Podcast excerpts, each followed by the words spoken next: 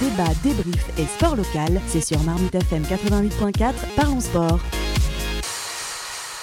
Ayoub, euh, tu représentes l'escrime club euh, de Trappes. Est-ce que tu peux nous raconter ton quotidien en tant que, en tant que coach, en tant que maître d'armes euh, exactement au sein, de, au sein de la structure? Combien de tireurs, de tireuses tu encadres au quotidien? D'accord. Donc au club, on est, cette année, on est 74 adhérents.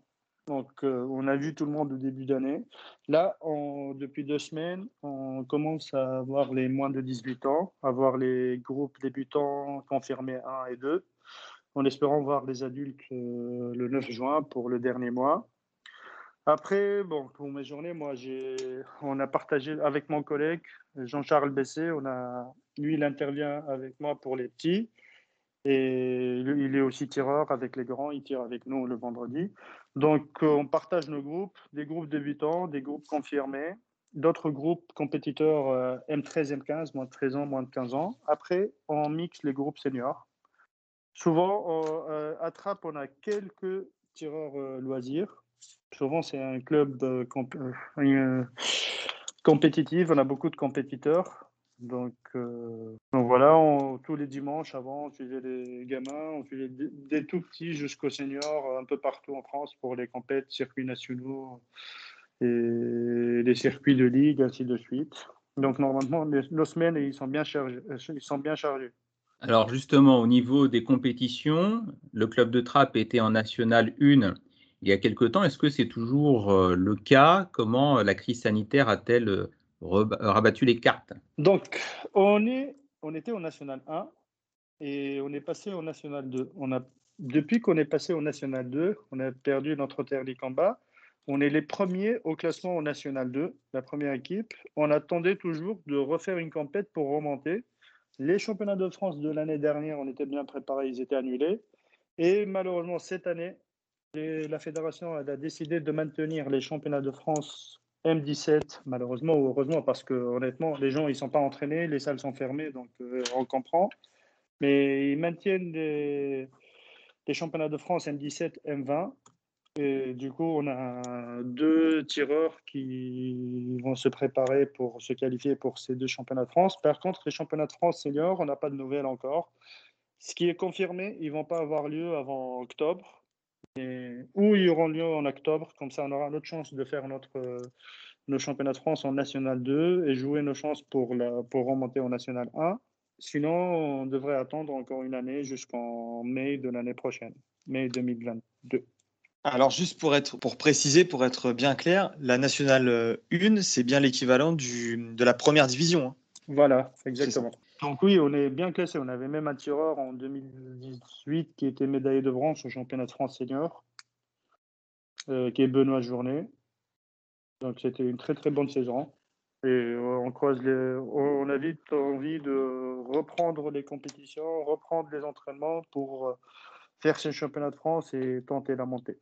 Samy est prêt à daguiner. donc moi, en tant que vraiment amateur qui ne suis pas beaucoup l'escrime mis à part lors des Jeux Olympiques. moi, je voudrais savoir comment on devient maître d'armes, parce que maître d'armes, quand même, en escrime, il y a une histoire derrière, contrairement aux autres sports qui sont plutôt récents. L'escrime est un sport âgé, qui a connu pas mal de pas mal d'époques. Et donc, je veux savoir comment on devenait maître d'armes et est-ce que cette fonction a gardé son prestige aujourd'hui? Euh, bon, comment devenir maître d'armes déjà? Euh, Déjà, il faut être escrimeur, je pense, pour passer les tests d'entrée à la formation. C'est un DEGEPS, c'est un diplôme d'État. Moi, j'ai eu mon DEGEPS en 2014. Je suis rentré en formation en 2013. C'était une formation de 18 mois. Et c'est une formation en alternance. C'est-à-dire, il y a 18 stages dans les pôles et les CREPS de France. On fait les trois spécialités. Et le reste, des 18 mois, on est détaché dans un club pour former un groupe, euh, préparer des dossiers. Il y a des maîtres d'armes et les responsables du DEGEPS qui viennent nous passer l'examen dans le club, euh, voir comment, dans des cours, comment ça se développe, comment ça progresse. Voilà, c'est un diplôme de 18 mois à passer. il y a un test d'entrée. D'accord. Et par rapport à, au, au sport en lui-même. Est-ce que par rapport aux autres maîtres d'armes, entre guillemets, que j'appelle maîtres d'armes pour les arts martiaux, comme le karaté, le judo, etc., est-ce qu'il y a des, des, niveaux à passer? Je sais qu'il n'y a pas de ceinture, mais des niveaux comme à peu près équivalents. Euh, non, il n'y a pas de niveau à passer. Après, euh, en France, il y a le diplôme d'État euh, pour devenir maître d'armes. Après, il y a un autre diplôme pour devenir entraîneur, vraiment entraîneur d'escrime, avec plus de formation, ainsi de suite. Mais à l'étranger, maître d'armes, il y a d'autres, il y a plusieurs diplômes internationaux. Il y a beaucoup de maîtres d'armes qui sont champions olympiques qui n'ont pas leur maîtrise d'armes en France. Donc, la France, elle a mis deux niveaux pour devenir maître d'armes tu peux intervenir dans le club.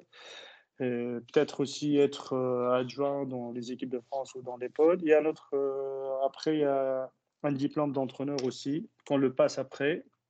Mais il n'y a pas de ceinture comme le karaté, le kung fu, ainsi de suite. D'accord, On n'a pas de couleur. Les seuls couleurs qu'on a, c'est pour les débutants, c'est les lames d'escrime qui viennent d'être mis en place cette année. Avant, c'était délivré. Les petits, quand ils commencent, ils ont leur première lame jaune, l'année d'après, la lame rouge, ainsi de suite. C'est pour les petits, pour les motiver, pour les motiver.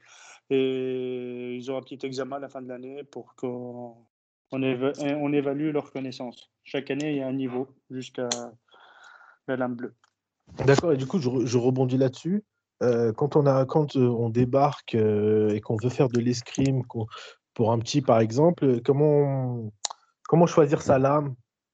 Qu'est-ce qui est mis en place justement pour choisir sa voie dans ce, sport qui a la particularité d'être différent suivant la lame? La lame, c'est, la lame, c'est les niveaux au début. Donc, quand on a un débutant, la première année d'escrime, on lui fait passer un petit test à la fin, c'est pour motiver. Il a sa première lame jaune. Avant, c'était le blason jaune. Et maintenant, la deuxième année, c'est la lame rouge, ainsi de suite, jusqu'à la lame bleue. Mais sinon, nous, par exemple, si tu parles aussi de spécialité entre les fleurets et les C'est ça, c'est ça. Voilà, plutôt. voilà, les spécialités fleurets et pessabre. Euh, nous, comme le Stream Club de Trappe, qui est un bon club, euh, on n'a que du fleuret à haut niveau. On fait des compètes euh, co-fleuret parce que déjà, c'est dur de se concentrer sur une seule spécialité avec euh, les moyens, le budget, ainsi de suite. Donc, on ne peut pas développer sur trois armes. Et la majorité des clubs maintenant en France, ils sont spécialisés. Donc, il y a des clubs de fleuret, il y a des clubs d'épée, clubs de sabre. Et il y a quelques clubs qui font des trois armes. Euh, souvent, les clubs qui font plus qu'une arme, il y a une arme qui est pour les compètes, une autre arme pour le loisir, plutôt. Donc, euh, voilà.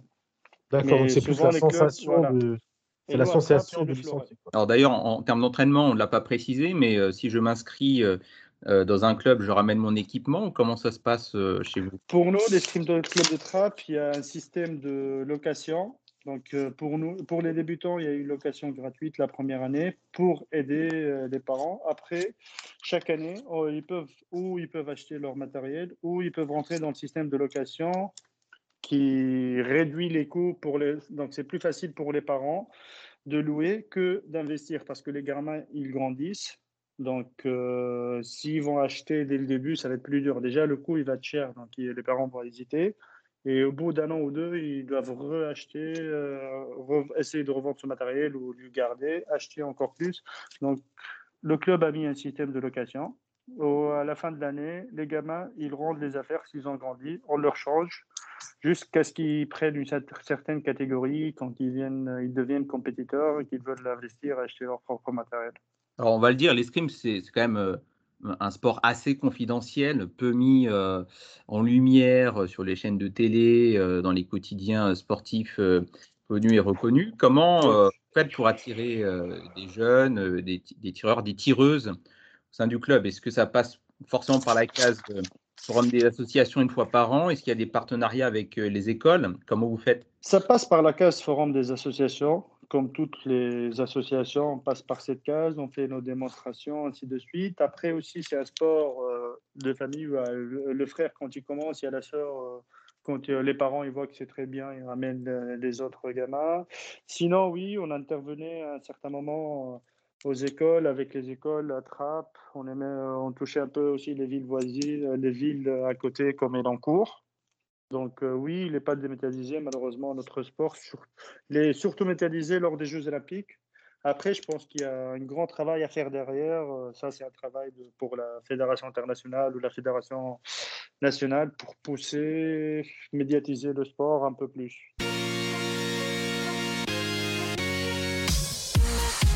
débat, débrief et sport local, c'est sur Marmite FM 88.4, parlons sport.